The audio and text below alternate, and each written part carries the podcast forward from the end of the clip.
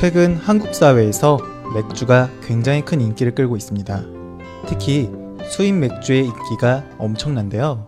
오늘은 왜 수입 맥주가 이렇게 인기가 많아졌는지에 대해 이야기해 보려고 합니다. 먼저 어떤 내용인지 듣고 와볼게요. 수입 맥주의 인기가 고공행진을 이어가고 있다. 수입 맥주는 몇 년 전만 해도 국산 맥주보다 훨씬 비쌌다. 하지만 다양한 이해관계의 결과로 현재는 국산 맥주보다 더 저렴한 가격으로 판매되고 있다. 이로 인해 많은 사람이 수입 맥주를 찾게 되었고, 최근에는 생수보다 더 많은 매출을 올리기도 했다. 최근에 수입 맥주가 굉장히 큰 인기를 끌고 있다. 라는 내용의 글이었습니다. 그냥 인기가 있는 정도가 아니라 고공행진이라고 할 정도로 많은 수입 맥주가 인기를 끌고 있어요. 특히 특이한 것이 그냥 보통 음식점이나 맥주집에서 수입 맥주가 인기가 많은 게 아니라 편의점, 슈퍼, 마트와 같은 곳에서 직접 구매할 수 있는 그런 곳에서 굉장히 큰 인기를 끌고 있다는 거예요. 그 이유가 예전만 해도 한국에서 수입 맥주는 국내에서 팔던 국산 맥주보다 훨씬 비쌌는데 최근에 그 가격이 최대 절반 이상까지 가격이 저렴해졌어요. 그러다 보니까 많은 사람들이 다양한 종류의 수입 맥주를 저렴하게 즐기게 됐고 이와 같은 열풍이 불기까지 한 거예요. 이렇게 된 이유는 수입 맥주가 미끼 상품이 되면서 이렇게 된 거예요. 특히 온라인몰이 발달하면서 편의점, 슈퍼, 마트를 찾기보다는 인터넷으로 배달을 시키는 사람들이 굉장히 많아지게 되는데요. 이러한 이유 때문에 점차 고객들이 줄어들자 이러한 오프라인 몰에서는 고객들이 직접 올 수 있게끔 고객들이 찾아올 수 있게끔 미끼 상품을 만들게 되었어요. 특히 사회적으로 혼술 문화가 발달되면서 가볍게 마실 수 있는 맥주의 소비량도 늘어났기 때문에 어, 이것을 이용해서 맥주를 미끼 상품으로 두게 되었고 이게 굉장히 성공적으로 먹히게 된 거예요. 어, 게다가 어, 가장 결정적인 이유가 술은 한국에서 인터넷으로 구매하지 못해요.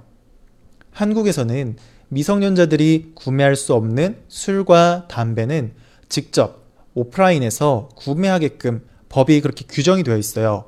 그래서 이러한 이유 때문에 집에서 혼자 맥주 한 잔 마시려면 무조건 주변의 마트나 편의점에서 맥주를 구매해야 된다는 거예요. 하지만 이전에는 수입 맥주의 가격이 비쌌어요. 뭐 상식적으로 생각해 보면 수입하는 해외 맥주가 비싸다는 것은 뭐 매우 상식적인 거예요.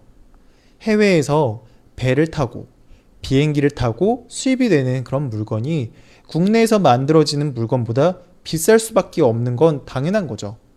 그런데 이렇게 상식적이고 아주 당연한 거가 바뀌게 되었어요. 어떻게 보면 굉장히 말도 안 되는 것인데 이게 가능해진 이유가 바로 tax, 세금 때문이에요. 모든 물건에는 세금이 붙어요. 특히 술과 담배에는 더 많은 세금이 붙어요. 보통 국산 맥주와 수입 맥주는 똑같은 세금이 매겨져요. 근데 거기다 추가적으로 수입 맥주에는 지역별로 어느 나라에서 수입을 했는지에 따라 세금이 조금 더 붙게 돼요. 그런데 국산 맥주와 수입 맥주가 세금을 내는 게 방식이 조금 달라요. 세금을 매기는 시점이 국산 맥주와 달라요. 자, 무슨 말이냐 하면 수입 맥주는 수입 원가에 세금이 붙고 국산 맥주는 출고가에 세금이 매겨져요. 출고가라는 것은 뭐 마케팅 비용, 원가, 뭐 모든 비용들을 다 합쳐서 거기에 그 상태에서 세금을 매기는 거고요. 수입 원가는 수입할 때 들여오는 그 가격, 그 가격에서 세금을 내는 거예요. 그러다 보니까 수입 맥주를 싸게, 저렴하게 수입을 하게 되면 그만큼 저렴하게 세금을 내게 되는 거예요. 그래서 수입 맥주를 구매하는 사람들이 이 수입 원가를 줄이기 위해서 엄청난 양의 대량 구매를 하면서 수입 원가의 가격을 줄여요. 이게 무슨 말이냐 하면 예를 들면 이런 거예요. 한 개를 구매하는 가격보다 한 번에 100개씩 구매하게 되면 그 100개 중에 한 개의 가격은 조금 더 저- 저렴해지잖아요. 그런데 그 100개가 아니라 구매하는 가격이 1000개, 만 개가 넘어가게 되면 점점 이게 그 숫자가 더 커지게 되면 한 개씩 구매하는 것보다 훨씬 더 싸게 할인해서 구매할 수가 있어요. 많이 사주니까 더 싸게 살 수가 있는 거죠. 이전에는 수입 맥주를 한 번에 많이 구매하지 않았었어요. 그래서 수입 원가가 굉장히 높은 편이었어요. 그런데 수입 맥주를 굉장히 엄청난 물량으로 구매하기 시작한 거예요. 이러다 보니까 자연스럽게 수입 원가가 더 낮게, 더 적은 비용으로 수입 원가를 낮춰서 구매할 수 있게 되었고, 그러다 보니까 맥주에서 가장 큰 비중을 차지하는 세금, 세금을 적게 받게 된 거예요. 이러다 보니 자연스럽게 더 저렴한 맥주를, 수입 맥주를 팔 수 있게 된 거예요. 반면에 국산 맥주, 한국에서 만든 맥주는 딱 출고 가격이 정해져 있어요.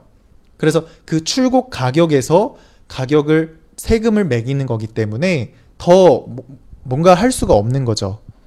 더 뭔가 가격을 낮추거나 할 수가 없는 거죠. 이러다 보니까 수입 맥주가 점점 더 많이 한꺼번에 굉장히 많이 수입을 하게 되면 그렇게 할수록 더 수입 원가는 더 낮아지게 되는 거고 이러다 보니까 한국에 굉장히 많은 수입 맥주가 들어오게 된 거예요. 그리고 이렇게 많은 수입 맥주가 들어왔는데 마침 편의점과 마트 이런 오프라인 매장에서 밖에 술을 구매하지 못하기 때문에 이런 매장에서 굉장히 많이 구매를 하고 그리고 편의점과 대형마트에서 홍보를 굉장히 적극적으로 한 거예요. 그래서 행사 상품으로 기획도 하고 사람들한테 굉장히 많이 홍보도 하게 됐고 많이 알리게 됐어요. 그리고 어떤 식으로 판매를 했냐면 낮은 가격으로 한국에 들어와서 팔 수 있게 됐지만 그냥 가격을 낮춰서 파는 게 아니라 그냥 낮게로 하나씩 팔 때에는 예전의 가격이랑 똑같이 팔았어요. 하지만 한 번에 굉장히 많이 예를 들면 한 번에 4개씩, 5개씩 구매하면 굉장히 저렴하게 팔게 한 거예요. 그래서 원래 하나씩 샀을 때는 국산 맥주보다 여전히 비싸지만 한 번에 많이 사게 되면 국산 맥주보다 훨씬 저렴한 비용으로 구매할 수 있게 한 거예요. 이러다 보니까 안 그래도 국산 맥주는 맛이 없다. 종류도 너무 적다. 이러면서 한국 사람들한테 굉장히 많은 불만이 있었거든요. 그런데 종류도 굉장히 많아진 데다가 가격도 한 번에 많이 사게 되면 한국 맥주보다 훨씬 싸고 굉장히 많은 종류의 맛으로 수입 맥주를 즐길 수가 있으니까 굉장히 인기가 많아졌다라는 거예요. 자, 오늘 내용도 잘 이해가 됐나요? 자, 역시 오늘도 반복해서 오늘의 내용 듣고 오도록 할게요. 수입 맥주의 인기가 고공행진을 이어가고 있다. 수입 맥주는 몇 년 전만 해도 국산 맥주보다 훨씬 비쌌다. 하지만 다양한 이해관계의 결과로 현재는 국산 맥주보다 더 저렴한 가격으로 판매되고 있다. 이로 인해 많은 사람이 수입 맥주를 찾게 되었고, 최근에는 생수보다 더 많은 매출을 올리기도 했다.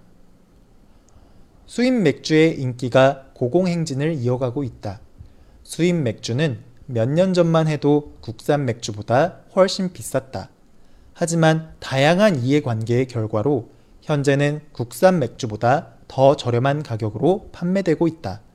이로 인해 많은 사람이 수입 맥주를 찾게 되었고, 최근에는 생수보다 더 많은 매출을 올리기도 했다. 네.